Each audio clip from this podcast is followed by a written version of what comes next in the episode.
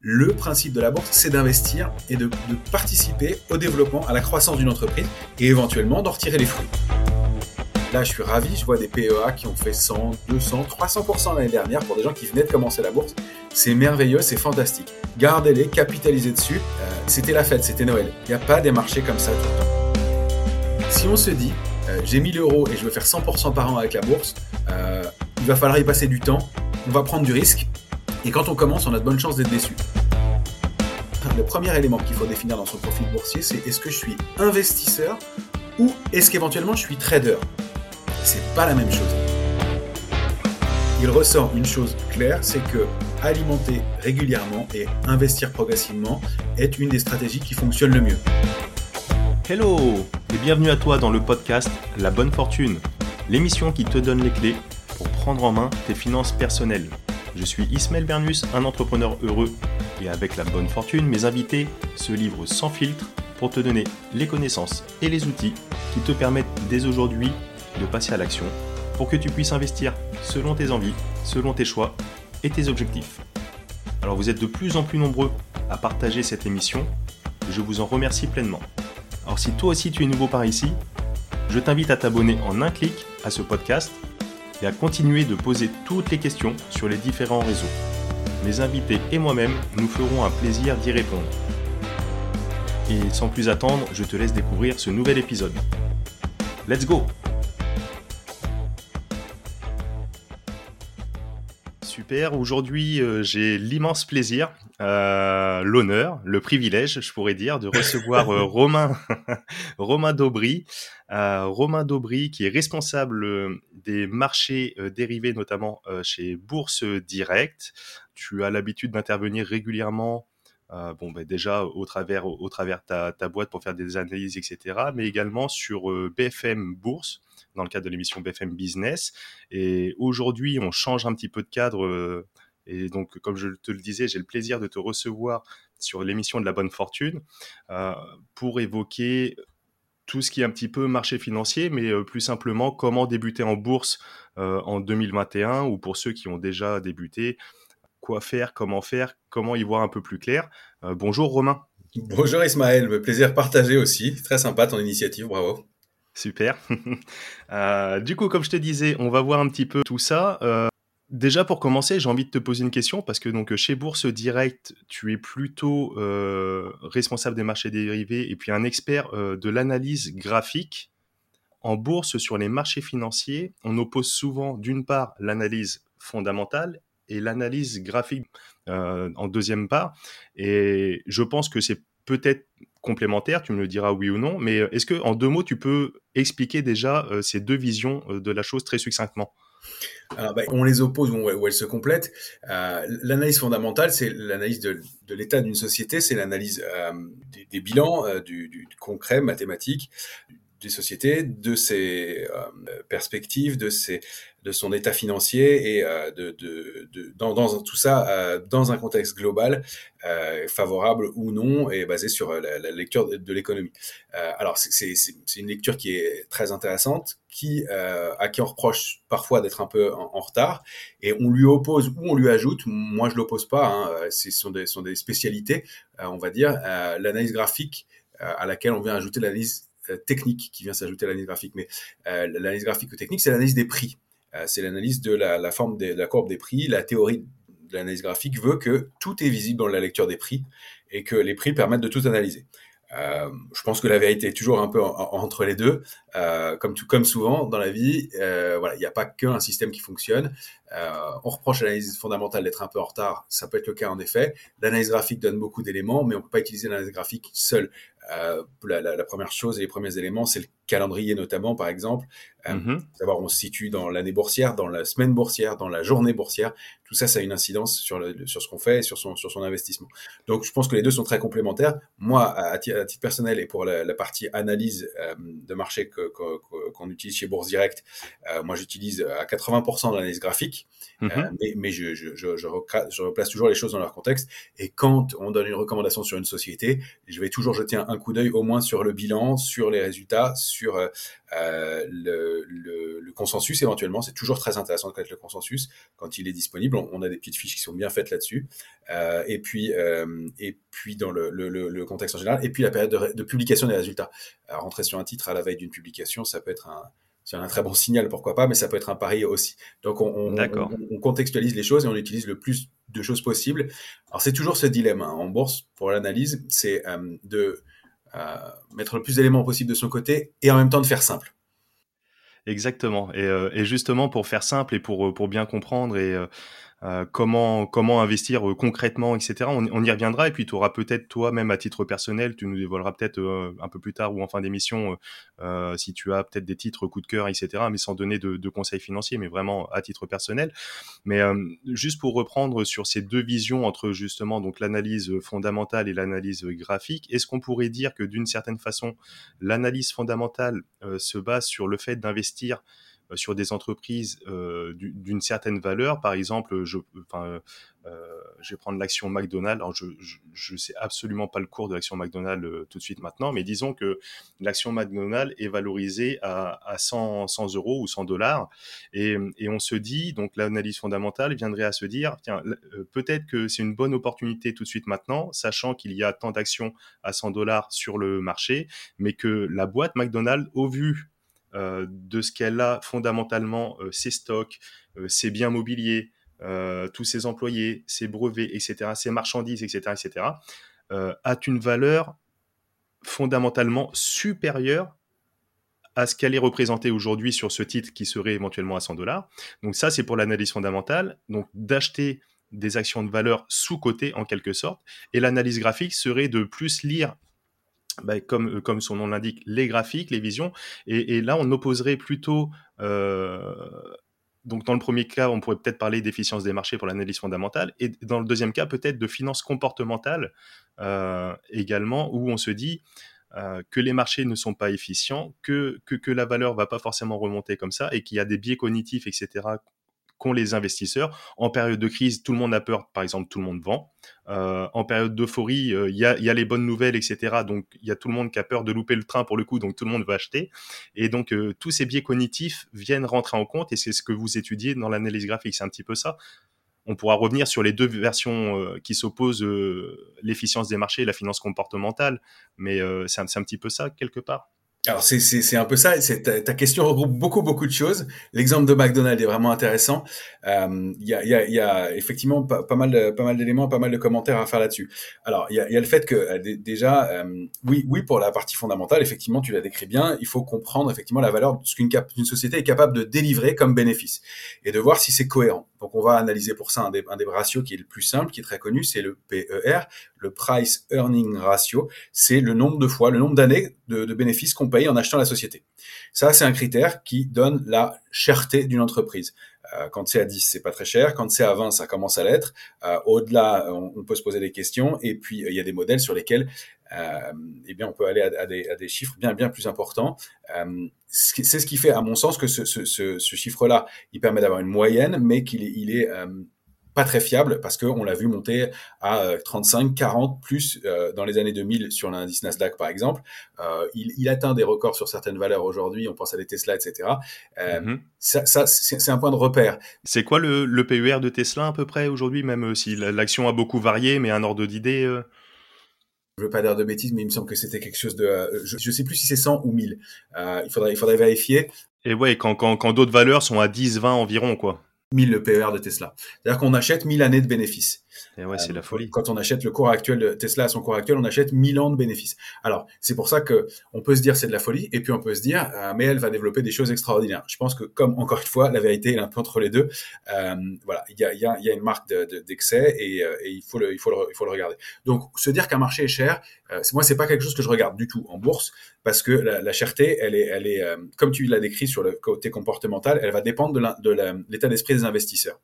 Donc, l'analyse des résultats d'une société, oui, c'est important. Une société euh, qui perd de l'argent en permanence, même si le modèle est extraordinaire, ou une société qui euh, est extraordinaire et qui délivre, mais dans un marché baissier, elle, sera plus défensive, elle, elle, réagira mieux, mais par mhm. définition, comme tu le disais, quand, quand personne ne veut du marché, quand le marché baisse, euh, même, même une société excellente, elle, elle baisse aussi. Elle baisse moins, mais elle baisse aussi.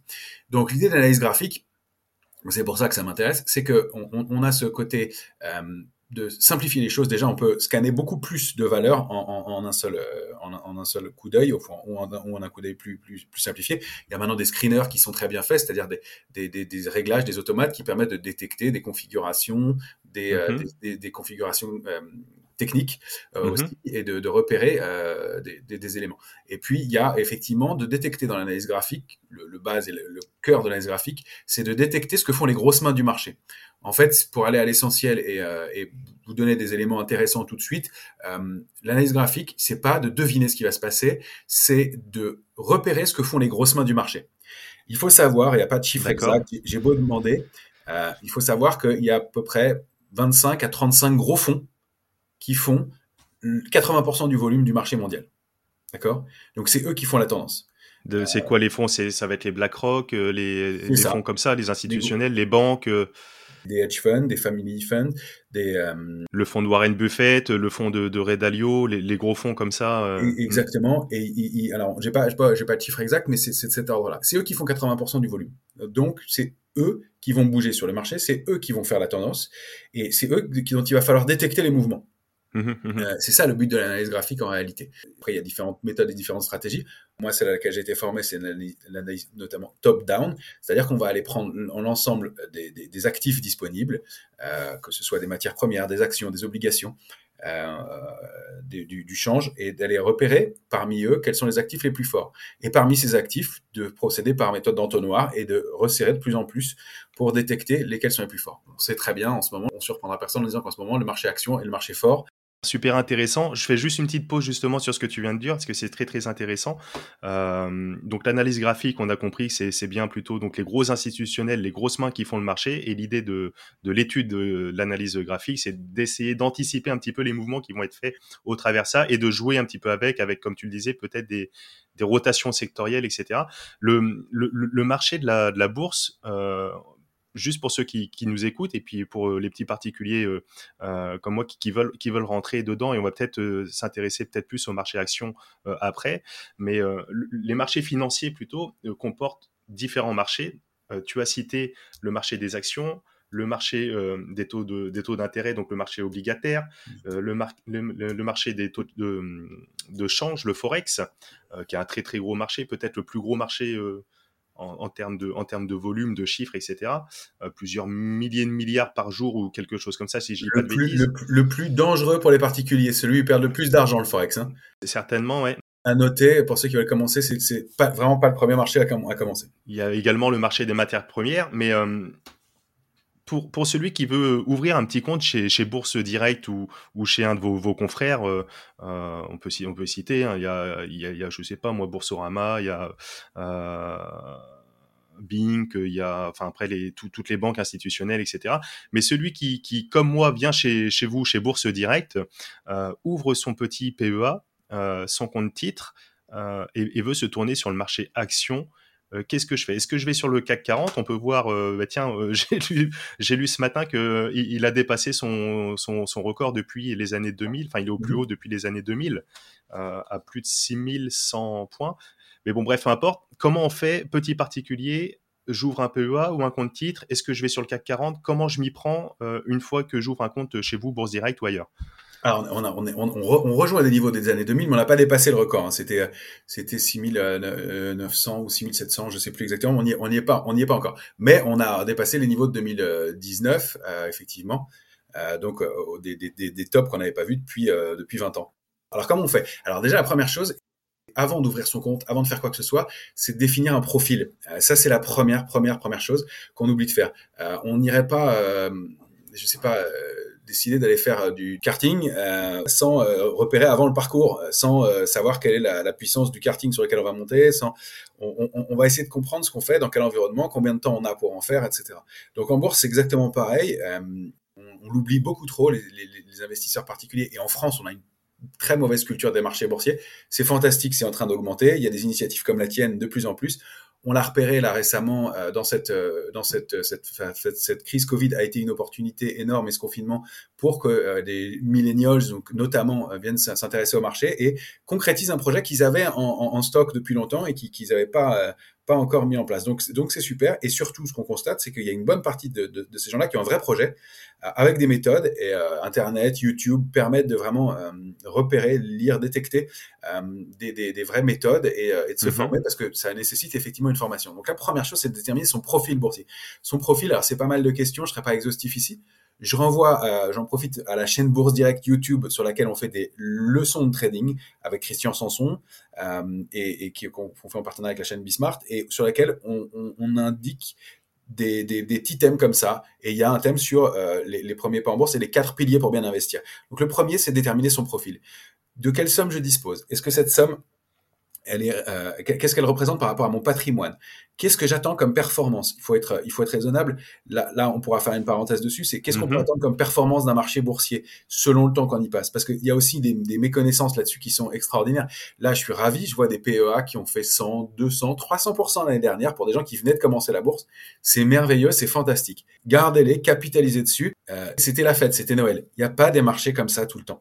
C'est ce qu'on entend, c'est ce qu'on entend régulièrement que, que 2019 c'était un très grand cru. 2020, malgré euh, cette, cette, crise du Covid, si on prend euh, au 1er janvier et au 31 décembre, euh, je crois que c'était au même point, si, si ce n'est même peut-être encore au-dessus. Et là, depuis le début de l'année, c'est pareil, ça fait feu de, de toutes parts.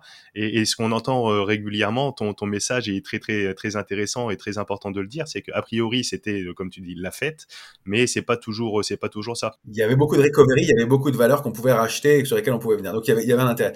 Donc les critères, c'est ça, c'est de, de, faire euh, déjà de se poser de, de, son profil, de voir. Mais quelqu'un qui a, je sais pas moi, qui, qui, qui, a une petite somme, euh, une prime de son boulot, qui a 5 000, 10 000 euros à placer et qui veut mettre, euh, je sais pas moi, 200, 300 euros par mois de côté et qui voudrait pas spécialement le mettre sur un livret A ou directement sur une assurance vie, même si on va retrouver des produits des marchés financiers dans les assurances vie, etc.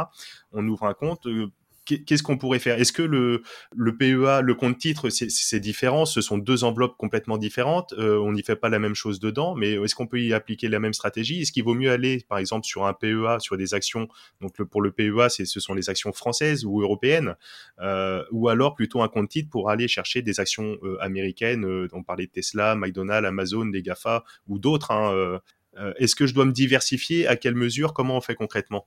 Alors, je reviens à mon idée de base, c'est le profil avant tout. Et euh, ça, j'insiste parce qu'on a, on il faut, il faut détailler ça, c'est hyper important. Combien de temps j'ai à y passer? Quel niveau de connaissance j'ai aussi? Quel niveau d'expérience j'ai aussi? On va pas commencer par aller faire du forex sur un compte euh, spéculatif euh, et à prendre des positions risquées avec du levier, etc. On commence par faire un marché simple qu'on comprend, au fur et à mesure, on se forme et, donc on y va progressivement. Quelle somme j'ai à y placer? Quel rendement j'en attends? Combien de temps je peux y passer par jour, par semaine, par mois, par an euh, Quelle est mon aversion au risque? Ça, c'est la première des choses à comprendre. Il faut, il faut vraiment régler cette question-là en amont parce que si on la règle pas, on travaille mal. Et ce qu'il faut comprendre, c'est que Ensuite viennent les éléments de euh, money management, donc la façon dont on va répartir son capital, répartir son, euh, prendre son risque, mesurer son risque, etc. Ensuite vient le scénario et ensuite vient le timing. On ne prend pas de, de, décision avant ces quatre piliers-là. Donc déjà, c'est de bien se connaître, bien se comprendre et comprendre ce qu'on peut attendre des marchés. Si on se dit, euh, j'ai 1000 euros et je veux faire 100% par an avec la bourse, il va falloir y passer du temps, on va prendre du risque. Et quand on commence, on a de bonnes chances d'être déçu. Donc la meilleure chose que je dis quand on commence en bourse, c'est de commencer par perdre un peu d'argent parce que au moins ils croient pas qu'ils ont tout compris. Et ça, c'est une des pires choses à faire. Le premier élément qu'il faut définir dans son profil boursier, c'est est-ce que je suis investisseur ou est-ce qu'éventuellement je suis trader? C'est pas la même chose. Trader, c'est un, mot qu'on utilise comme ça à tort et à travers. Trader, euh, voilà, dès qu'on a ouvert un compte et qu'on fait des arbitrages sur son portefeuille, on dit qu'on est trader, etc. Trader, ça, implique le fait d'une réactivité, d'une méthodologie euh, précise. Si on est investisseur, on va se rapprocher plus de l'analyse fondamentale, on va regarder aussi l'analyse graphique, on va être, et c'est la raison d'être de la bourse, et à la mauvaise presse parfois, c'est très dommage, même s'il y a des, excès euh, qu'on peut, qu'on peut, qu'on pourrait, qu'on pourrait discuter, mais c'est pas notre propos. Le principe de la bourse, c'est d'investir et de, de participer au développement, à la croissance d'une entreprise, et éventuellement d'en retirer les fruits. Ça, c'est le principe de l'investisseur. Donc l'investisseur, il va s'intéresser aux sociétés. Il va s'intéresser à où est-ce qu'il investit, pourquoi, comment, et, euh, et c'est le meilleur moyen pour euh, gagner de l'argent et entreprendre sans nécessairement aller tous les jours physiquement dans une entreprise. Donc il faut le voir comme ça, c'est de se dire que c'est un moyen fabuleux de euh, participer au développement d'une entreprise, au développement d'une activité et euh, le, cas échéant de gagner de l'argent aussi. Euh, c'est pas, c'est, c'est une valeur qui est pas idiote, on a le droit. Voilà et donc de, mais en, en, le faisant de façon cohérente. Et le nombre d'heures par semaine est limité et le fait d'investir, d'intervenir dans, dans, le, dans, le, dans, dans, une entreprise et de l'aider à se développer est une prise de décision et une action de, de travail, mais qui nécessite de la comprendre, de la suivre, donc ça, c'est pour l'investisseur. Pour le trader, on n'est plus sur, on n'a plus le même profil. Le trader, il va plus s'appliquer notamment à l'analyse graphique. Il va aussi, mhm. aussi regarder d'autres éléments. Et là, il va mhm. faire des choses plus euh, dynamiques. Lui, il va repérer vraiment ce qu'on disait tout à l'heure, essayer de repérer ce que font les grosses mains du marché, pourquoi elles le font, quand elles le font, et essayer de participer à ce mouvement. On peut, on peut, on peut essayer d'anticiper. On va détecter. L'analyse graphique nous donne des moyens de repérer des retournements de tendance ou des affaiblissements de la tendance et, il faut bien raisonner en trois dimensions. Hein. Le marché, il fait trois choses. Nous, on pense toujours rapide, basiquement, achat, vente, hausse ou baisse. Le marché, il stagne pendant 30 à 60% du temps, selon l'horizon de temps auquel on regarde les marchés boursiers. Et oui, oui, soit il monte de, de, de façon euh, assez, euh, assez forte, etc. Soit il se crache euh, comme lors de, des bulles, etc. Ou alors, il y a ce qu'on appelle, ce que tu veux dire par là, c'est, ce sont les périodes de range. Exactement. Ou, ou, alors il stagne, il stagne, il stagne, il stagne, sans, sans, trop, sans trop de volatilité, voilà, un petit peu sur, sur le même niveau, ouais, c'est ça. Mm. Période de latéralisation où là, il se passe pas grand-chose et il y a moins à faire, mais avec de, différents marchés, etc., y a, y a, on, peut, on peut toujours trouver des choses à faire. Donc, il faut bien distinguer ça investisseur ou trader. Une fois que ça c'est fait, euh, on va mhm. décider de la somme qu'on y investit. Et tu as, soulevé un point très intéressant et qui, à mon avis, est une des clés du succès, c'est le fait d'alimenter son compte euh, régulièrement. Je le dis très tranquillement, mais je, veux le préciser. Je fais pas l'apologie de euh, alimenter votre compte chez Bourse Direct et mettre de plus en plus d'argent. c'est juste que vous imaginez que pour les marchés boursiers, eh bien, le fait de gagner de l'argent a été observé, analysé, disséqué par des milliers de personnes, de robots, d'instituts, etc il ressort une chose claire, c'est que alimenter régulièrement et investir progressivement est une des stratégies qui fonctionne le mieux. Alors que ce soit le DCA, euh, que ce soit euh, voilà le fait d'abonder régulièrement sur son compte et d'apporter des capitaux régulièrement, fait qu'on on utilise la, loi de, l'effet composé, la théorie de l'effet composé. Je renvoie, puisqu'on parlait de référence tout à l'heure, à Darren Hardy, que je recommande vraiment. J'adore. Compound Effect. Et The Compound Effect, euh, le livre euh, Les effets cumulés, qui, est sur ma table de chevet euh, comme une bible. bon, ben voilà. Il n'est pas derrière moi, mais il aurait pu, il aurait pu être sur mes étagères également dans le bureau. Mais c'est vraiment un livre magnifique. Et je me permets de, de rebondir sur ce point-là parce que je pense que c'est peut-être une des clés qui, qui le, plus accessible pour ceux qui nous écoutent tout de suite aujourd'hui, le, DCA, le dollar cost averaging, sans donner de conseils particuliers. Il y a, comme tu le disais, il y a, énormément de façons de faire. Euh, on peut être investisseur, on peut être trader, on peut investir. On a vu, il y a différents types de marchés, les actions, le, le forex, les taux de euh, l'obligation, etc.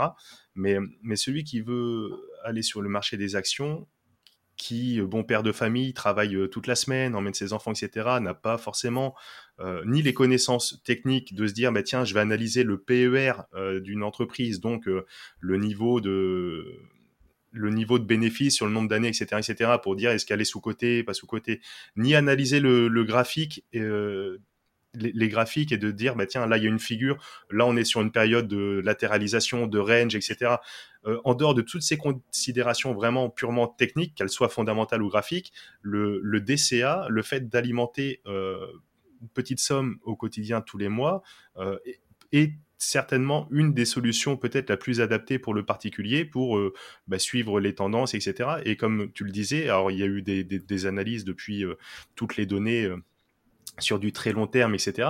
Mais euh, si, si je dis pas de bêtises, par exemple, sur le l'indice américain, le S&P 500, euh, depuis 20 ans, enfin depuis même 100 ans, il a un rendement moyen, mais même dans les 20 dernières années, peut-être de, de 8% en moyenne. Donc quelqu'un qui aurait mis, euh, je sais pas, n'importe quelle somme de départ, mais qui aurait mis 100 euros par mois tous les jours sur ce lot d'actions, etc., aurait pu faire un, atteindre un rendement grosso modo de 8%, peut-être même plus en réinvestissant euh, les dividendes, le cas où il y en a, etc.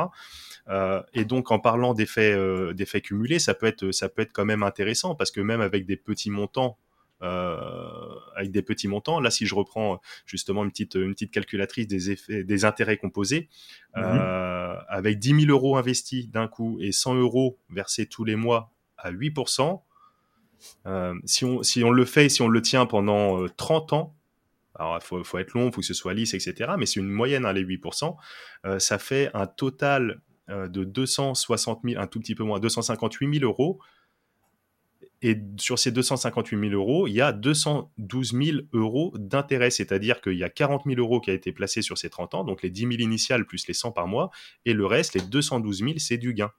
Donc, ah. euh, donc, et, ça sur un marché euh, comme le Standard Poor's, donc euh, toutes les, euh, les valeurs, certaines valeurs américaines, etc. Ah, peut-être que c'est pareil sur le Nasdaq, sur le CAC 40. après, je sais pas. mais en réinvestissant en plus les dividendes, etc., etc., on peut vraiment faire cet effet boule de neige. Et donc peut-être que le DCA, pour les particuliers, les investisseurs lambda, comme moi ou d'autres, ça peut être une technique intéressante. Exactement. Bah euh, voilà, il faut trouver sa méthode, sa technique. Elles, ont toutes des avantages, toutes des inconvénients. Euh, le, DCA pourquoi pas? Euh, je crois que ça marche moins bien en période de, dans les marchés en tendance, puisqu'on va avoir tendance, pardon, mais euh, de me répéter, mais à, à, suivre le marché, à courir après le marché. Mm-hmm. donc à, être, ça va être moins efficace. Le fait, en tout cas, de créer au fur et à mesure, effectivement, et donc de commencer tôt à euh, créer ce, ce, ce, ce, capital-là, même si c'est pas beaucoup, même si c'est progressif, euh, on se rend pas compte du fait de commencer à, la différence entre le fait de commencer ça à 20 ans ou de commencer à 30 ans ou de commencer à 40 ans. Euh, ça te fait sourire parce que on doit avoir les mêmes références, encore une fois, et, euh, et voilà. Mais bien sûr que on, se, on, on, réalise pas à quel point ces petits effets produisent d'énormes choses sur le long terme. Donc, ça dépend ce qu'on veut en faire aussi. Si on veut euh, se créer un complément de revenu, c'est ça aussi parmi dans le profil. Est-ce qu'on veut se créer un complément de revenu? Est-ce qu'on veut créer une retraite? Est-ce qu'on veut transmettre du capital? Est-ce qu'on veut euh, diversifier ses investissements? Est-ce qu'on veut s'intéresser à un nouveau domaine? Est-ce qu'on veut être Est-ce qu'on veut faire du trading par intérêt, par goût? Euh, Voilà, il y, a différentes choses en, fonction de ça et en fonction de la, de, la méthode qu'on va déterminer, on, va euh, aussi euh, avoir un niveau d'implication et de et, d'implication personnelle, émotionnelle qui va être différent.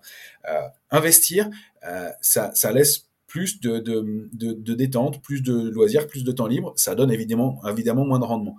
Trader, ça implique mm-hmm. beaucoup plus. Et la, la, la principale le principal écueil, le principal danger et le principal euh, problème, c'est l'investisseur lui-même, c'est soi-même. Et c'est une école fantastique pour se découvrir, pour se, pour se connaître, pour comprendre euh, ses émotions et, euh, et, voir quelles sont nos, nos, nos, nos, forces ou faiblesses. Donc c'est passionnant, mais ça peut être très coûteux aussi. Donc euh, c'est quelque chose qui, euh, voilà, faut, il faut, qu'il faut vraiment réfléchir. Et il faut bien se dire qu'il y a très peu de gens qui euh, vivent du trading réellement ou qui même en tirent un complément de revenu régulier parce que ça nécessite une grande rigueur et une, une, capacité à changer son point de vue et, son angle de, de, de mm-hmm. vision rapidement à appliquer et à être d'une rigueur absolue. Donc, ce sont pas les gens les plus intelligents qui réussissent en trading. Euh, donc, voilà, ça, ça va euh, remettre les choses à leur place. Ce sont les gens les plus rigoureux qui réussissent.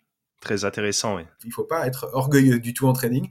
Il faut être hyper humble, euh, voilà. Et il peut y avoir des gens dont, dont vous considérez qu'ils n'ont pas le, pas le moindre brin de bon sens, enfin, sens, je sais pas, mais en tout cas qui, qui réfléchissent pas forcément bien, mais qui appliquent une méthode. Et ceux-là, s'ils appliquent une méthode régulièrement, euh, c'est eux qui s'en sortent le mieux. Ça, c'est pour la, partie trading. Pour la partie investisseur, euh, et encore une fois, il faut, trouver son rythme, le temps qu'on a envie d'y passer. Effectivement, regarder un peu le marché de temps en temps, regarder un graphique aussi, voir quels sont les niveaux.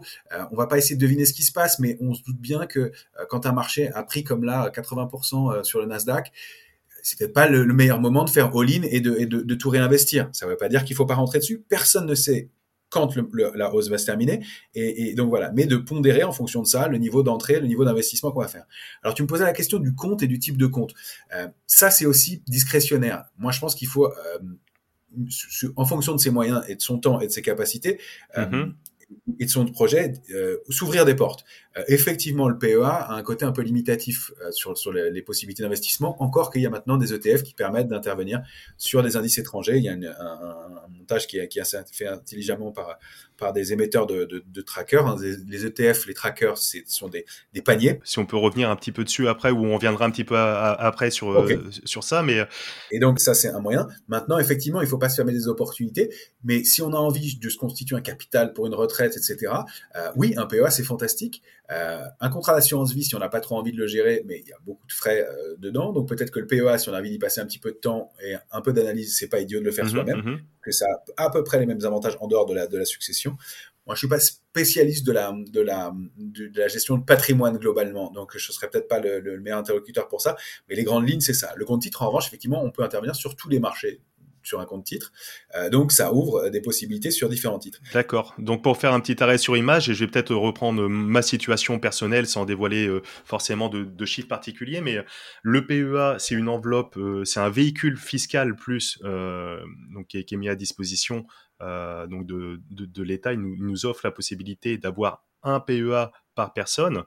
Euh, donc c'est un véhicule fiscal où on va pouvoir euh, dessus investir sur euh, des entreprises françaises et ou européennes, donc entre guillemets limité à ce champ d'action, donc des actions françaises ou européennes. Et le compte titre, par contre, on peut aller vraiment partout déjà d'un point de vue géographique et d'un point de vue aussi des différents types de marchés qu'on évoquait tout à l'heure. Ça, c'est la, la différence. Avec euh, le PEA, sans, sans, sans, rentrer trop dans la technique, on est limité en termes de, de montant. Je crois que c'est 150 000 ou 152 000 euros euh, où on peut euh, où on peut investir, euh, abonder, voilà. Après, si on met 150 000 euros et que le marché monte, etc., qu'on a fait des bonnes affaires, euh, la valorisation, elle, peut dépasser 200, 300, 400 000, 500 000, enfin, à l'infini, entre guillemets. Ah, il, y a des PEA en millions d'euros. Hein, en, millions d'euros. Plusieurs millions d'euros. Hein, mais, mais, on peut l'abonder, voilà, de, de 150 000 euros. Et, et tant qu'on fait des opérations à l'intérieur du PEA, il y a 0, 0, 0 fiscalité. Exactement. On est fiscalisé que si on retire de l'argent. Euh, donc, si on clôture ce PEA, ce qui, ce qui entraîne. Alors, Maintenant, jusqu'à 5 ans, ça n'entraîne pas la clôture du PEA. Donc, si un PEA a plus de 5 ans, euh, on peut commencer à même retirer de l'argent. Voilà. Et, et, et, passé 8 ans, on a, on a l'imposition réduite au minimum des prélèvements sociaux qui sont à l'heure d'aujourd'hui, si je dis pas de bêtises, à 17,2%. Euh, Donc, passé 8 ans. Donc, en gros, on a un PEA aujourd'hui, on l'ouvre, on l'ouvre avec 1 euh, euro, par exemple. Euh, on fait juste l'ouverture du PEA et donc, on, on prend date, ce qu'on dit, on prend date. Et donc, dans 8 ans, peu importe que je l'alimente ou pas d'ici là, mais j'ai déjà ouvert. Et donc, dans 8 ans, j'aurai une imposition à la sortie des titres au strict minimum, qui sont d'aujourd'hui de 17,2. Dans 8 ans, on verra où, ça nous mène.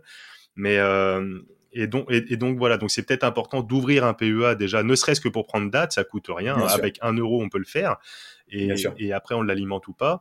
Euh, et donc passer ces 8 ans de détention, donc euh, tant, tant qu'on reste euh, acheter et vendre une action dans l'enveloppe du PEA, euh, j'achète, euh, je sais pas moi, une action française, euh, allez, une action, euh, j'ai pas d'idée, mais une action verte, euh, Romain, si tu peux m'aider. Total. une, une, action verte totale. C'est une action verte, contrairement à ce qu'on pense. Bon, on pourrait y revenir. La transition, la transition se fera pas sans une valeur comme Total. Je sais, je sais que ça peut pas être provocateur de dire ça aujourd'hui, mais je pensais à Total avant que tu dises une action verte et, et, je, le, je, le, confirme après. Voilà, donc Total, je, je sais pas la, la, valeur, mais je vais reprendre l'exemple de la valeur des 100 euros. Je la prends aujourd'hui à 100 euros, à monte demain à aller 150 euros, je la revends mais tant que ça reste l'argent dans les PEA, donc il n'y a pas d'imposition. Et, euh, et, si je le sors du PEA, c'est là où on est imposé. Donc, euh, juste pour expliquer un petit peu le mécanisme, est-ce que tu peux, approuver, ça, euh, Romain Bien sûr, ouais, tout à fait, c'est ça. C'est-à-dire que tu as tout dit. tant tant qu'on tant qu'on ne retire pas d'argent du PEA, on n'est pas fiscalisé. Donc, il n'y a pas de fiscalité. La fiscalité, elle n'intervient que lorsqu'on commence à retirer de l'argent. Et au lieu de payer 36% d'impôts quand on retire de l'argent sur ses plus-values, eh bien, on n'en paiera que, que, euh, que 17 euh, et quelques. Euh, ça allège de 15% de fiscalité. D'accord. Donc, c'est pas, pas négligeable. Alors, est-il, est-il judicieux? Moi, c'est un petit peu ma vision. Peut-être que je me, me plante, mais n'est-il pas judicieux d'abonder justement ce compte à hauteur des 150 000 euros jusqu'à ces 150 000 euros avant de basculer sur un compte titre? Ça, ça, dépend de ce qu'on veut faire. Encore une fois, on se ferme des portes. Euh, enfin, si, si, on a 150 000 euros, moi je pense que c'est bien de diversifier. On en parlait. Alors ça, c'était la deuxième chose avec le, le après qu'on ait déterminé son profil boursier, mm-hmm. euh, c'est diversifier ses placements. Diversifier, ça veut dire comprendre différents types, types d'actifs. On n'est pas tout le temps obligé d'acheter des actions. Il y a deux, il y a deux choses. Il y a acheter et des actions. Il faut en bourse savoir acheter, mm-hmm. savoir vendre et savoir s'arrêter. Alors, savoir acheter, ça veut dire savoir rentrer dans le marché.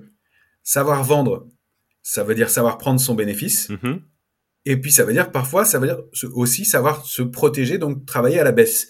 donc protéger ces actifs. Ça, c'est aussi un des éléments qu'offre la bourse qu'on connaît pas toujours, mais qui est la possibilité de travailler dans, dans un marché baissier et soit de protéger ses actifs, soit d'intervenir euh, pour, pour gagner de l'argent dans un, dans un marché baissier. Mais en tout cas, donc savoir acheter, savoir vendre, et puis savoir s'arrêter. Il y a des moments où le marché n'offre pas d'opportunités de, ou moins et euh, dans lequel où on ne voit pas clair ou dans lequel il faut bah, augmenter sa poche de liquidité, être moins investi. Et puis il y a le fait de euh, diversifier. Diversifier, c'est-à-dire d'intervenir sur différents actifs. Comme on l'expliquait en introduction, euh, la, la, la, méthode qui me paraît intéressante, et elle est valable pour tout d'ailleurs, mais sur le, il n'y a pas que le marché action. Il y a aussi des obligations. Donc, euh, sur, sur, des produits, ça, je ne rentre pas dans, dans peut-être dans le détail du fonctionnement de chaque produit, mais les obligations qui donnent un, rendement régulier, qui sont pas très faciles d'accès pour les particuliers, mais il y en a un peu, euh, qui sont euh, qui sont qui sont possibles, qui donnent des rendements réguliers, donc qui mm-hmm. sont moins sexy que les actions a priori, mais qui permettent de ce qu'on appelle couponner, recevoir régulièrement un, rendement. Euh, il y a euh, aussi les matières premières qui peuvent être intéressantes. Nous, on, propose régulièrement en info d'expert d'intervenir sur un, actif comme l'or, l'argent, euh, le pétrole. Voilà, on évite pour pour être euh, transparent les matières premières agricoles parce qu'il y a une question de déontologie et, euh, mm-hmm. une limite à ça. Euh, mais on peut investir sur beaucoup de, de, de, matières premières et donc diversifier. Donc il y aura des moments où ce sera plus intéressant d'intervenir sur tel ou tel actif et c'est pas parce qu'il se passe rien sur le marché action qu'il n'y a pas autre chose à faire ailleurs. Donc c'est cette capacité-là. Donc le fait d'avoir un compte titre permet via différents produits qu'on appelle des certificats ou éventuellement des trackers dont on parlait tout à l'heure, de pouvoir intervenir sur ces autres actifs euh, et de d'une part de, de, de, de, diversifier, donc de profiter d'opportunités, mais de euh, limiter son risque, de, de, de, pondérer. Alors les grandes corrélations qu'on connaît, c'est les actions et l'or par exemple. On se dit que quand les marchés actions baissent, l'or monte. C'est pas toujours le cas ces derniers temps et, et c'est une corrélation qui est un peu un peu compliqué parfois, mais ça sert en tout cas d'amortisseur. Euh, mais les actions et les obligations, ça, ça fonctionne bien aussi. Euh, donc il y a, y, a, y a, cette possibilité d'accéder à différentes choses et ça permet de lisser la performance et de se couvrir contre un, contre un risque euh, en ayant voilà différents actifs et il faut le voir d'une façon globale. Donc moi je pense que c'est bien d'avoir les deux et de se laisser des opportunités. D'accord. donc se diversifier en, en termes même de classes d'actifs qui sont, comme tu le dis, donc décorrélées les unes des autres. le marché action, par exemple, il y a eu donc coronavirus, le gros crack mars euh, l'an dernier. Euh, bon, là, tout, tout s'est cassé la gueule, même l'or à court terme, etc. Mais par contre, on a pu voir que euh, très rapidement, l'or est, peut-être remonté avant le marché des actions, peut-être, non? Alors, c'était intéressant parce que là, on peut en tirer un enseignement aussi. C'est que cette corrélation, elle n'a pas fonctionné parce que apparemment le marché ne paniquait pas. Il sortait des actions. Bien mhm. sûr qu'il a paniqué. On a perdu 40% sur le CAC 40 en deux mois. Mais l'or, en fait, il, a, il, a, beaucoup mieux résisté puisqu'il a fait son point haut en août 2020. Ouais. Euh, et, euh, et, depuis, il ne fait que baisser. Donc, euh, ça a servi d'amortisseur, effectivement, dans ce mouvement de baisse. Ça n'a pas monté, contrairement à ce qu'on aurait pu croire. Parce que je pense qu'il y avait un mouvement dans, tellement brutal que les investisseurs ont cherché du cash pour rentrer sur les actions. Et donc, ils ont vendu leur part d'or mm-hmm. sur laquelle ils étaient rentrés avant, puisqu'on venait d'un mouvement haussier. Mm-hmm. Donc, il faut toujours voir d'où on vient dans, dans, sur l'actif euh, qui nous intéresse pour voir si un mouvement peut se mettre en place. C'est ce qu'on a vu aussi sur les crypto-monnaies, etc. Vraiment, tous les marchés ont, baissé à ce moment-là, peut-être parce que euh, les personnes avaient besoin de liquidité pour euh, peut-être solder ou, se renflouer sur le marché action, etc. etc. C'est peut-être ça.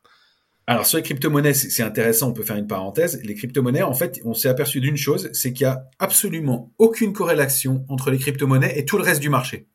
Donc c'est super intéressant les corrélations, elles nous intéressent, mais les décorrélations aussi, parce que, euh, encore une fois, je ne dis pas mettez all-in sur une crypto-monnaie, mais ça nous indique que la crypto-monnaie, elle peut réagir de façon indépendante du reste du marché. Donc, à petite touche, ça peut être, à mon sens, un actif qui permet de diversifier aussi, petite touche, hein, j'insiste encore, il y a des questions de réglementation, il y a des questions d'accès à ces marchés, il y a des questions de change, il y a des questions de plein de choses, mais par petite touche, ça peut être un actif qui permet de diversifier et d'avoir de, de, une, une, gestion plus, plus lissée. Là, on est dans le cadre d'une gestion, on sort du côté trading, mais dans le cadre d'une gestion. Alors, euh, ça, bien sûr, si on a 1000 euros à investir en bourse, euh, bon voilà. Alors pour commencer à investir en bourse, on dit que euh, il faut avoir au moins 10 000 euros. Je pense qu'avec la démocratisation et l'accès au marché maintenant, à partir de 5 000, on peut commencer à faire quelque chose de, de, de sympa. Et si on n'a pas cette somme-là, on commence avec moins. Comme tu le dis, on prend date, on ouvre un compte PEA, on investit même un peu dessus. Mais encore une fois, avec cette théorie de l'effet composé, de, de c'est pas une théorie, enfin cette pratique de l'effet composé, euh, on peut arriver à des, euh, à des performances relativement rapidement. C'est sont les premiers pas qui sont lents. Mhm. Ensuite, ça, ça, accélère et le cumul, il est, il, il, est, il, est, il est impressionnant. Amusez-vous à faire le calcul que, que, que tu as fait, effectivement, euh, de voir les intérêts composés sur, sur, sur des sommes pas, pas énormes euh, régulièrement. Et effectivement, on peut, on peut, euh, on peut dégager des, des rendements qui sont intéressants, même si on commence avec pas grand-chose. Mais il y a, il y a, cette, il y a, cette, il y a cette, cet élément-là. Après, il y avait sur la, la performance qu'on peut attendre d'un investissement boursier. Voilà ce qu'on peut dire d'un investissement. On ne parle mhm. pas de trading, on parle d'investissement. On considère qu'en bourse, un, un, une performance de 5 à 7% par an, c'est bien. Euh, il y en a qui signeraient en bas à droite tout, tout le temps pour avoir 7% par an. Au-delà de, de 10-15% par an, ça commence à être très bien. Mhm. C'est mais on parle de par an, hein, euh, tous les ans pendant 20 ans. Hein. On ne parle pas de, d'années exceptionnelles, on a fait 50% et l'année suivante on en perd 30, etc. Enfin, c'est ce qui peut se passer sur le marché. Mais donc, euh, régulièrement, d'obtenir ce, rendement lycée, 15% par an, c'est très bien. À 20-25%, on est dans l'ordre du fantastique. Mmh mmh D'accord? 20-25% par an tous les ans. Hein. Euh, c'est génial. C'est du, du, du, niveau rare euh, et, compliqué. Et ensuite, il y a au-delà de 35%, c'est euh, Soros, Warren Buffett, c'est des gens comme ça, et c'est euh, 1 sur 1 million, et euh, très très peu de gens réussissent à offrir ce niveau de, de performance. Après, euh, pour euh, justement euh, reprendre l'exemple de, de, Warren Buffett, alors je, je, ne connais pas sa fortune, il était, je crois, le, le, le troisième ou le plus l'homme le, le, plus riche du monde, enfin valorisé, etc. Mais c'est vraiment cet effet cumulé parce que donc à, à 10% par an, si je dis pas de bêtises, on double notre capital sans, sans rien réinvestir, sans rien remettre tous les mois, mais un capital donné double tous les 8 ans à, un rendement de 10% par an. C'est-à-dire qu'il quadruple au bout de, au bout de 16, qui fait x8 au bout de 32, etc. Et donc là, on voit bien toute cette, euh, toute cette courbe exponentielle. Exactement. Euh, donc 10% par an, c'est fantastique. Et donc il faut pas arriver avec euh, en étant découragé, en se disant j'ai que 2000 euros. Si je fais 10% par an, je vais avoir en m'étant cassé la tête gagner 200 euros à la fin de l'année. Euh, ça, ça, peut être démotivant. Il faut bien se dire que il faut déjà se mettre en, en, en, en marche. Ça, ça sera 20 fois mieux que le livret A. ce sera 20 fois mieux que le livret A, d'une part. Ce sera un début, et ce sera le début d'un effet composé, et qui, si on vient effectivement à ajouter 30 euh, euros, 50 euros, 100 euros par mois sur le compte, va se cumuler, et comme tu décrivais très bien tout à l'heure, va, va permettre de, de, de, de, développer. Donc, il faut pas se dire, bon, attends que j'ai pas 5000, j'y vais pas. Euh, voilà. Alors ensuite, on dit qu'il faut effectivement diversifier. Diversifier, ça veut dire aussi diversifier parmi les actions, les secteurs. Moi, j'ai déjà vu euh, des comptes sur lesquels il y avait... Euh, et ben, tout concentré sur euh, Renault, Peugeot, Valeo, euh, Forestia. Bon, bah, voilà, on n'est pas diversifié quand on fait ça. Mm. On n'a que de l'automobile dans son portefeuille. Ça, c'est pas une diversification. Ça peut être un choix, mais il faut le savoir. Donc, il faut diversifier. Alors, selon les zones géographiques éventuellement, selon les marchés. Mm-hmm. Ça, on peut aussi utiliser euh, donc l'analyse graphique pour repérer quels sont les actifs qui ont le, le, le, vent en poupe ou pas, ça ça peut être intéressant. Et puis selon les, les, les actifs comme euh, bah, comme on en parlait, euh, pétrole, or, argent, etc. D'accord. Donc si par exemple concrètement pour pour reprendre sur la diversification, c'est super intéressant euh, Romain ce que tu dis et c'est un des points vraiment importants et même euh, la diversification au sens large et c'est vraiment le but de cette émission, c'est d'ouvrir les horizons sur différents types d'investissements d'une part d'un point de vue euh, la curiosité des, des personnes qui veulent investir et se diversifier. Mais, mais sur, le, sur la bourse, donc par exemple, si on prend un PEA, qu'on prend 10 euh, actions du CAC 40 qui sont sur des secteurs diversifiés, je sais pas moi, du LVMH, ça n'a rien à voir avec du Total, avec du Sanofi, par exemple, là il y a, y a, trois secteurs différents, le luxe, les énergies et la santé. donc on prend une dizaine par exemple d'actions dans un, dans un PEA. Euh, et après, sur un compte titre, on va faire, euh, euh, pourquoi pas, des actions américaines connues, pas connues, des GAFA, et, des, des, ETF, par exemple, des ETF sur les matières premières, des ETF, il y a des ETF même World, ETF sur les marchés mondiaux, etc. Et, et là, on pourrait commencer avec, comme ça, je sais pas moi, 4-5 ETF différents d'un côté et 10 actions de l'autre sur, sur le PEA. Est-ce qu'on pourrait considérer que je suis diversifié? Ouais, ouais, c'est une, bonne idée, ouais, tout à fait. C'est bien le cas. Après, il faut comprendre toujours euh, et, voir selon son profil les avantages et les inconvénients de chaque euh, produit. Un ETF, un tracker, c'est un produit qui est, très intéressant, qui est intelligent, qui permet en, en un seul ordre de bourse de diversifier justement. C'est-à-dire qu'on peut acheter un, un, ETF, un tracker sur l'indice CAC 40 et avoir en un seul ordre de bourse non seulement on limite les frais, mais en plus on diversifie tout de suite, les 40 valeurs de l'indice CAC 40 pondérées. Donc on suit, une, on suit un indice. Euh, donc c'est donc c'est pas mal. Après, il y a effectivement euh, à l'intérieur de ces, de ces paniers des différentes caractéristiques qui sont de, de, savoir si on réinvestit les dividendes ou si, si, on, les, si on les encaisse. Il y a forcément un coût à tout ça. Mhm. Et donc là, c'est la limite des, des trackers, c'est qu'il vaut mieux avoir une action en direct pour en percevoir les fruits et les dividendes. Euh, voilà. Mais ça, ça simplifie la, la, gestion et sur une tendance, alors sur le long terme, ça va grever la performance clairement. Euh, mhm. Sur euh, le moyen ou court terme, ça peut être des touches très intéressantes quand on veut bah, d'un seul coup diversifier ou qu'on a moins d'idées sur le marché que la période se prête moins à l'orientation vers un secteur ou à un autre. Euh, voilà. Là, je pense par exemple que dans la période actuelle, euh, c'est plus intéressant soit d'avoir quelques secteurs mais très ciblés, soit d'avoir des actions en direct euh, pour faire du ce qu'on appelle du stock picking, d'aller détecter des opportunités. Comme on le disait, bah, il y a eu une période de, d'euphorie. ouais, mais alors j'aime pas dire d'euphorie parce qu'euphorie ça veut dire que c'est la fin de la fête. On considère que l'euphorie en bourse, c'est le moment où il faut se méfier. D'accord. on approche d'un moment où il, il, il, commence à, ça commence à être il va falloir être plus prudent, mais c'est surtout qu'il va falloir avoir plus de discernement dans ses investissements et plus euh, choisir ses valeurs euh, en particulier et, euh, et, regarder. Alors, on va, on va devoir faire plus de travail de ce côté-là. Donc, ça veut dire que si on le fait pas, ce travail-là, on va avoir des performances qui vont être moins intéressantes, même si les indices peuvent continuer à progresser, même s'il y a des actifs qui peuvent continuer à progresser, mais on va être obligé d'être un peu plus, d'avoir plus de discernement. Et les erreurs vont être moins pardonnées. On le voit, il y a des sanctions qui sont plus violentes hein, sur des titres récemment. et puis, et puis en revanche, les performances vont pas être les mêmes qu'il y a quelques semaines ou quelques mois où on avait des 20, 30, 40% sur une séance sur une valeur.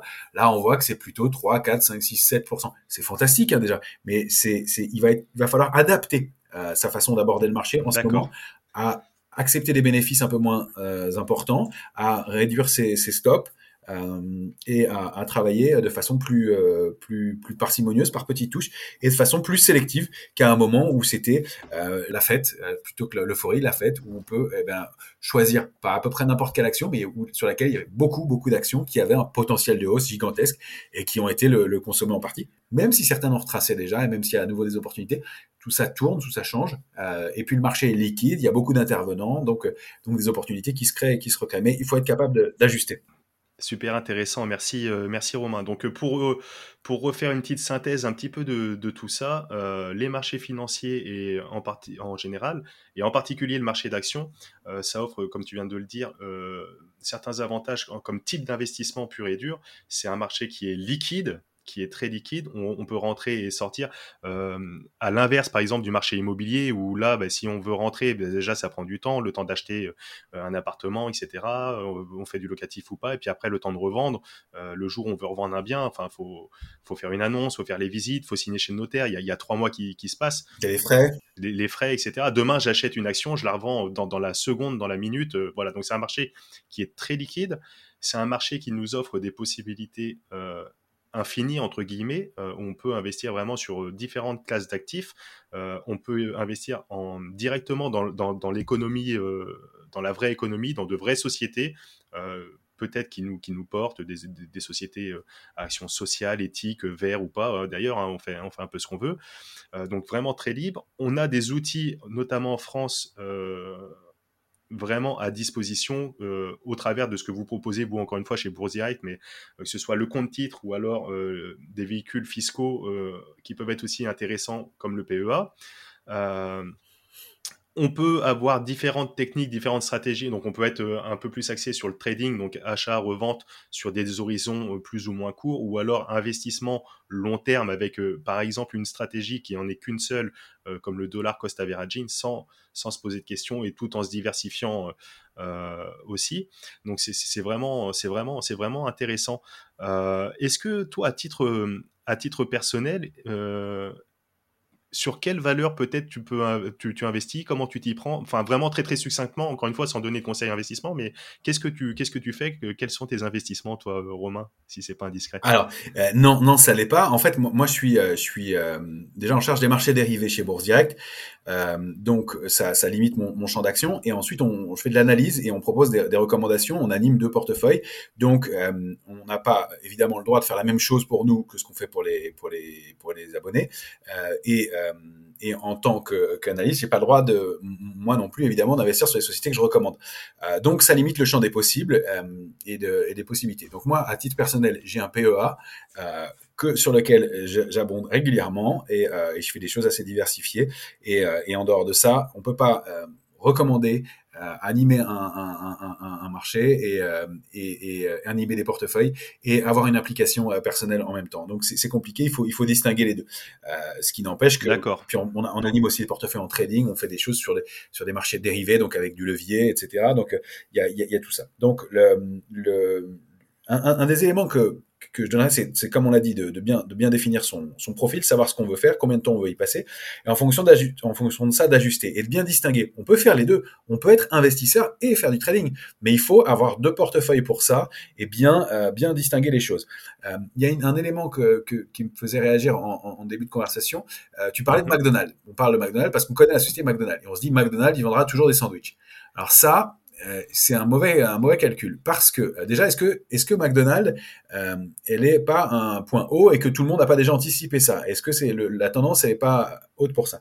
Ensuite c'est mal connaître McDonald's parce que McDonald's c'est pas une c'est pour ça que c'est un bon exemple c'est pas une société alimentaire c'est une société immobilière McDonald's. Certains ont vu le, le, le, film excellent sur le sujet.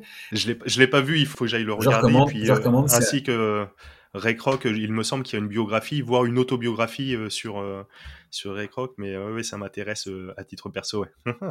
c'est intéressant et sympa, euh, mais c'est bien bien fait. En tout cas, voilà. Donc c'est pas c'est pas en ces termes-là qu'il faut se poser la question. Tout ça pour dire qu'il y a un biais en bourse qui est le premier, qui est le biais de familiarité. Donc la première chose à faire, c'est pas de se dire ah, je vois des pubs pour L'Oréal, donc je dois acheter du L'Oréal. Encore que L'Oréal soit au plus haut et que tout, tout aille très bien. Euh, mais euh, on l'a vu beaucoup avec Alcatel à une époque. Euh, mm-hmm. et, les gens, il y avait une espèce de confiance sur cette valeur-là. Ou Orange à une autre époque, qui était France Télécom et qui valait 220 euros en bourse et qui vaut une dizaine d'euros aujourd'hui. Ouais, tout le monde a investi sur EDF, sur Orange, sur. Et c'est très intéressant ce que tu dis en parlant du biais de familiarité parce que j'ai vraiment par l'intention de faire venir un expert sur ce domaine pour justement évoquer tous les biais euh, cognitifs sur lesquels euh, on est euh, on est confronté et donc le biais de familiarité en est un. Ouais, très important et un, un, des premiers. Il y en a, il y en a d'autres. C'est passionnant. C'est encore une fois une, une école, une école riche d'enseignement, mais, mais, mais, mais ça, c'est ça, c'est un des, un des premiers. Et donc d'avoir un peu de regard critique et, et de, et, et à l'inverse de se dire, bah tiens, telle boîte, telle boîte se porte bien, je la connais moins bien, essayer de la comprendre et, euh, et d'avoir cet état d'esprit d'entrepreneur et d'essayer de voir ce qui se passe dans quel domaine, euh, etc. Ou alors de pas être, et alors, euh, de, parmi les questions aussi que tu posais qui me font réagir, est-ce que tu j'aime une société en particulier ou pas? Non, moi j'aime pas une société alors évidemment, on a des affinités, on est humain, mais euh, le principe c'est que euh, il faut pas aimer une société sur laquelle on investit. Euh, il faut s'y intéresser, la comprendre et voir si c'est le moment, selon son profil, d'y investir ou non. On peut trouver une société extraordinaire, mais euh, par définition, avoir un affect pour une société fausse le jugement. Et si on veut investir, si on veut placer de l'argent, le but c'est d'en gagner, euh, eh bien on, peut être faussé. Alors après on peut décider euh, d'être mécène, d'aider une entreprise ou quoi que ce soit, c'est autre chose. Mais euh, donc de ne pas avoir d'avis affectif sur une société. Donc ça c'est important aussi. Euh, de, de, de, se détacher de ça et de d'essayer de, comprendre mm-hmm. si c'est le moment ou pas. Euh, il y a des sociétés euh, fantastiques comme je sais pas ST Microelectronics qui a pendant 8 ans a stagné entre je crois 6 et 10 euros et elle, elle n'a pas bougé. C'était une bonne société, elle est en mutation, le marché n'en voulait pas. quand le marché n'en veut pas, bah, c'est pas un bon investissement à ce moment-là. Après, ça, elle s'est reprise largement. Elle, elle, elle, elle, est parmi les meilleures performances des, des, des, des années passées. Mais euh, mm-hmm. voilà, l'idée, c'est de, de, de, sortir du cadre affectif et de, se, et de, se, dire. En revanche, on a le droit d'avoir des raisonnements. Euh, simples euh, sur les marchés et de se dire, bah, comme en 99, il y avait des clients qui investissaient en bourse et qui s'étaient dit, il y avait une grosse tempête et qui avaient cherché une société qui produisait des tuiles mécaniques. Bah, ils ont gagné 20% en un mois grâce à ça. Euh, euh, en, en, pensant à investir sur une, entreprise qui allait avoir le vent en poupe parce que le contexte permettait de le faire. On imagine toutes les sociétés qui produisent des vélos et des cycles en ce moment qui ont, euh, qui ont, le, vent en poupe aussi. Voilà. Donc il y a voilà d'être opportuniste aussi, c'est plus comme ça qu'il faut le, faut le vivre et regarder ce qui se passe. Donc encore une fois, en fonction du temps qu'on a y passer et du, niveau d'intérêt qu'on y porte et de l'implication qu'on veut y avoir. Top. Super intéressant. Euh, est-ce que tu as hum, des ressources euh, Donc, tu, tu, tu l'évoquais, euh, le, film là sur, sur McDonald's ou, ou, ou d'autres pour quelqu'un qui voudrait donc se lancer en bourse ou qui est, qui est déjà des ressources à, à, à, recommander, que ce soit en termes de lecture par exemple? Et est-ce que tu as des, des applications? Ou des, des outils que toi tu utilises au quotidien ou alors que tu pourrais également recommander Alors, bah, on propose déjà chez, chez, chez Bourse Direct, parlant de la maison, des formations. Et Christian Sanson, qui est responsable de nos formations. Bien sûr, on mettra tous les liens dans les commentaires, dans le descriptif de, de l'émission. Il est excellent, il connaît bien les marchés. c'est un, un homme de marché, donc c'est important. C'est pas pas un théoricien, c'est un praticien, il sait faire. Euh, il est pédagogue, donc euh, là il y a des formations qui sont gratuites, donc euh, voilà. N'hésitez pas à les suivre, à vous abonner. il y a donc la chaîne Bourse Direct YouTube sur laquelle on propose des éléments. Il y a pas mal d'éléments sur Internet, sur YouTube. C'est difficile de citer plus certains intervenants que d'autres.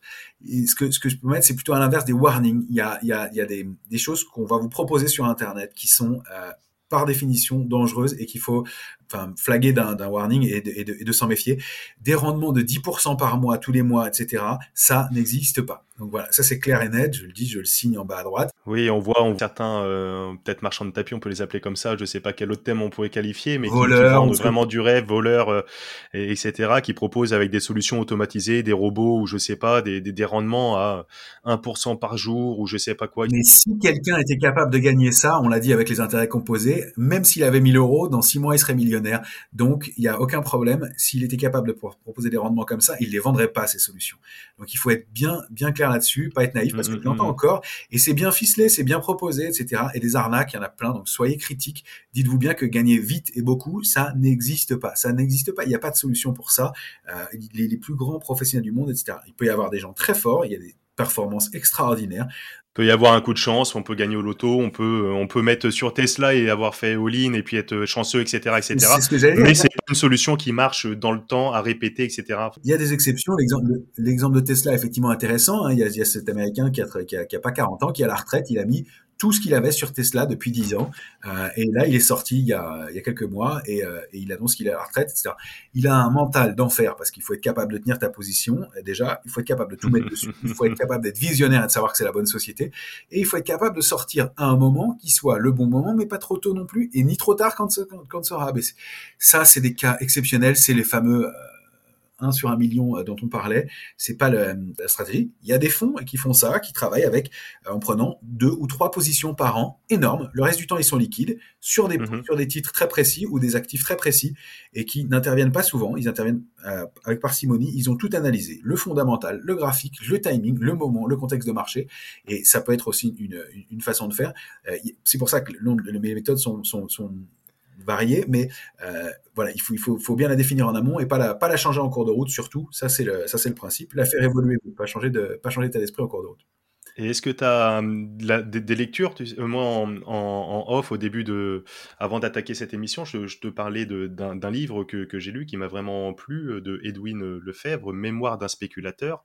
Euh, Est-ce que tu as, tu as d'autres, sources littéraires peut-être euh, qui t'ont plu, hein, tout simplement, ou à recommander, ou autre euh? Parmi les, ouais, parmi les, parmi les, alors parmi les, les classiques déjà, si on s'intéresse à l'analyse graphique ou technique, il y a, il y a John Murphy, analyse technique des marchés financiers. John Murphy, c'est la base, c'est le, le, premier. Edwards et Maggi, l'analyse graphique des tendances boursières. Ça, c'est les, les, deux bibles de base.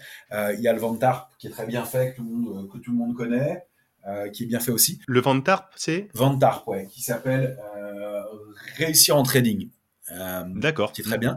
Moi, j'aime beaucoup, euh, ça si c'est pour faire du trading, euh, Alexander Elder, qui est très concret, très précis. Il a deux, il a deux, deux publications notamment.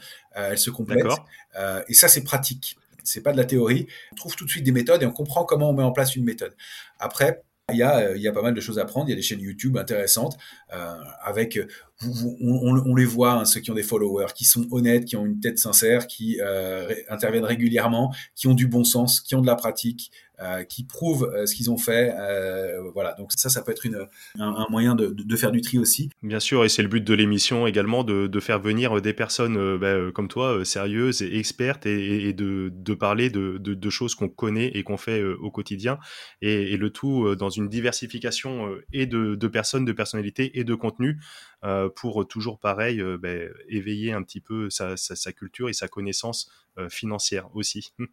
tant mieux si, c'est utile. Et effectivement, c'est le, c'est le, c'est le but. Euh, voilà, de, de on, fait, on travaille, je travaille beaucoup moi à faire la, formation, même sur les sur les marchés dérivés qui sont des marchés compliqués. On fait ça depuis des, années, euh, de faire venir les, particuliers à, la bourse et, euh, voilà, et pas parce que parce que c'est notre métier, mais parce que c'est intéressant, parce que c'est une diversification.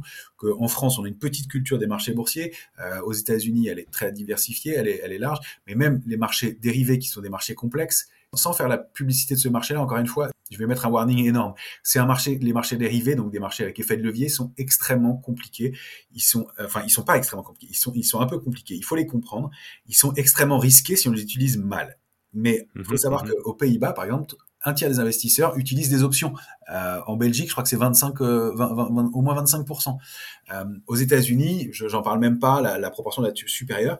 Une option, c'est pas un c'est pas une bête bizarre, c'est un produit qu'il faut comprendre et qui permet de travailler quand les marchés n'ont pas de tendance, qui permet de protéger son portefeuille. À la base, c'est un outil de protection. C'est quoi les options sur les marchés dérivés concrètement? C'est quoi? Parce Alors les options, c'est très bien. C'est un produit qui les actions, etc. Mais une option, c'est un produit qui permet, avec une petite somme, de prendre une position importante. Voilà la définition euh, simplifiée. C'est le fait de pouvoir, euh, eh bien, en fait, à la base, ce sont des produits qui ont été créés pour protéger un portefeuille. Euh, et donc, pouvoir, avec une petite fraction de son capital, prendre une position importante. En fait, l'option de, de, base, les deux options de base, c'est l'achat de call ou l'achat de put. L'achat de call, c'est une option d'achat qui permet de prendre un levier. C'est exactement le fait de verser des arts pour réserver une maison on va verser une petite somme pour réserver euh, eh bien, une maison en location dans quelques mois. Ça, c'est l'achat de call. L'achat de put, c'est exactement le fait de prendre une assurance euh, pour son vélo, sa voiture, euh, sa maison, et de dire en début d'année, voilà, je paye euh, donc 100 euros à mon assureur. Et mhm. si on me vole mon vélo, si on le casse, si voilà, et eh ben mon vélo il valait 500 euros, et eh ben mon assureur, alors 100 euros c'est peut-être cher d'assurance, mais la proportion est pas bonne, mais on va dire on va dire 10 euros, euh, mais si on me vole mon vélo aussi se casse, eh mon assureur me rembourse selon la police d'assurance que j'ai prise, et eh ben 500 euh, le, vélo neuf ou 400 euh, ou 350 euros. Mais j'assure mon vélo, et ben voilà. Et ben de la même façon en bourse on peut assurer son portefeuille. Évidemment, ça a un coût. Et il faut comprendre que les institutionnels, les professionnels, et c'est pour ça qu'on insiste beaucoup en faisant de la formation, ne travaillent jamais que de façon directionnelle. Jamais on verra un professionnel des marchés être dans un sens uniquement et dire je suis complètement acheteur ou je suis complètement vendeur. Ils vont utiliser ces stratégies, ces positions pour pouvoir justement euh, encadrer le marché et se dire à tel niveau, jusqu'à tel niveau je gagne, jusqu'à tel niveau je perds, mais je connais mon risque rendement en permanence. Et ça, c'est un des éléments à prendre en compte et c'est pour ça que j'invite les, les, les, investisseurs à se, à se, former, à comprendre de mieux en mieux les marchés pour mmh pouvoir mmh eh bien, utiliser ces, ces outils-là qui sont des outils de, de, de, de, protection. Alors on peut les utiliser à titre spéculatif, là c'est beaucoup plus compliqué, ça nécessite du temps. De même que les pilotes de Formule 1 n'ont pas commencé en Formule 1, ils ont commencé en karting 50 cm3, puis en 125, puis en Formule Renault, puis en Formule 3000, puis en Formule 1. Bah, c'est la même chose. Euh, il faut faire, il faut faire ça dans, dans ce sens-là. Euh, pour les marchés boursiers. Mais en revanche, acheter une option de vente, donc acheter un put dans un portefeuille, c'est pas quelque chose de compliqué. Ça permet de protéger son compte, protéger ses avoirs et de travailler comme un professionnel et d'accéder. Et aujourd'hui, les formations, les outils permettent d'accéder à tout ça. Donc ça, c'est euh, super, super. Ben, on ira voir tout ça, puis on mettra tous les liens en description encore une fois de, de l'émission pour, pour se former euh, au mieux. Est-ce que à titre personnel, tu, tu investis sur d'autres d'autres classes d'actifs, peut-être l'immobilier ou autre? Euh, alors ouais, enfin ça c'est un, autre c'est un autre domaine, mais oui oui, je pense que de toute façon c'est bon de diversifier. Euh, effectivement, il y a il faut il faut, il faut euh, voilà être capable. La, diversification, on sait que c'est, une des clés et elle est valable dans tout. Donc bien sûr dans, un dans un patrimoine, l'immobilier est un est un est un, est un, des, actifs, évidemment. Il n'y en, a pas, il y en a pas 50 000. Hein. Il, y a les, il, y a, il, y a les, marchés financiers, il y a les marchés immobiliers. Il y a le, il y a les, après on peut tout ce qui est euh, droit d'auteur, euh, tout ce qui est non coté, etc. Mais euh, c'est les œuvres d'art, ce genre de choses, le vin, les, les, terrains, voilà. Ouais. Tu, tu, tu investis dans le dans le dans le vin? Alors, à, à, à, petit niveau, mais ça fait partie des, des, des éléments qui m'intéressent aussi, ouais. Super, super. on essaiera de faire venir aussi, pareil, sur l'émission, euh, quelqu'un pour, voir euh, sur, euh, l'investissement sur les marchés alternatifs, comme par exemple le marché du, du vin. ok, super, super intéressant. il me semble que tu as un petit mantra, une petite citation que, que tu répètes, euh, que tu répètes euh, régulièrement Alors, pour te dire, j'en ai, pour te dire, j'en ai plein, mais j'en ai choisi une pour toi. enfin, pour toi, j'en ai choisi une aujourd'hui, mais, euh, mais j'en ai plein et oui, oui, j'en utilise régulièrement. Ouais, tout à fait. Tu, tu peux nous dévoiler l'une, l'une de tes citations de ton mantra que tu répètes régulièrement? Ah, J'aime beaucoup celle de René Char qui est Impose ta chance, serre ton bonheur et va vers ton risque.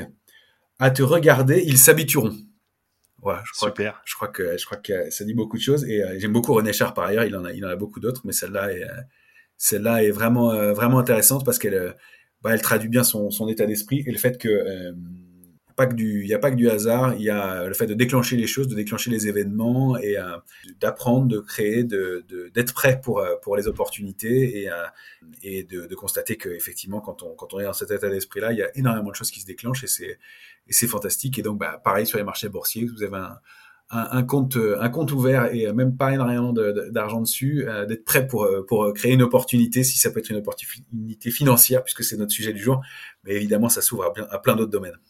Super intéressant. Ben, mille merci euh, Romain.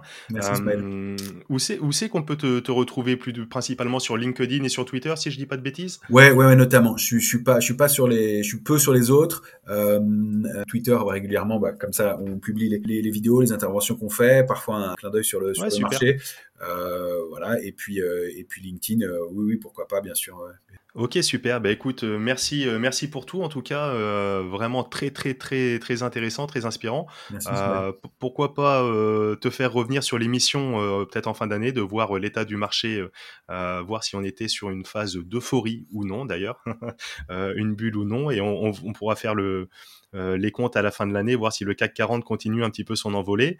En tout cas, on reste sur ce beau mantra impose ta chance, serre ton bonheur et va vers ton risque. À te regarder, ils s'habitueront. Merci Romain et je te dis à, très bientôt. Merci Ismaël. Nous voilà arrivés à la fin de cette émission et je te remercie pleinement pour ton écoute attentive.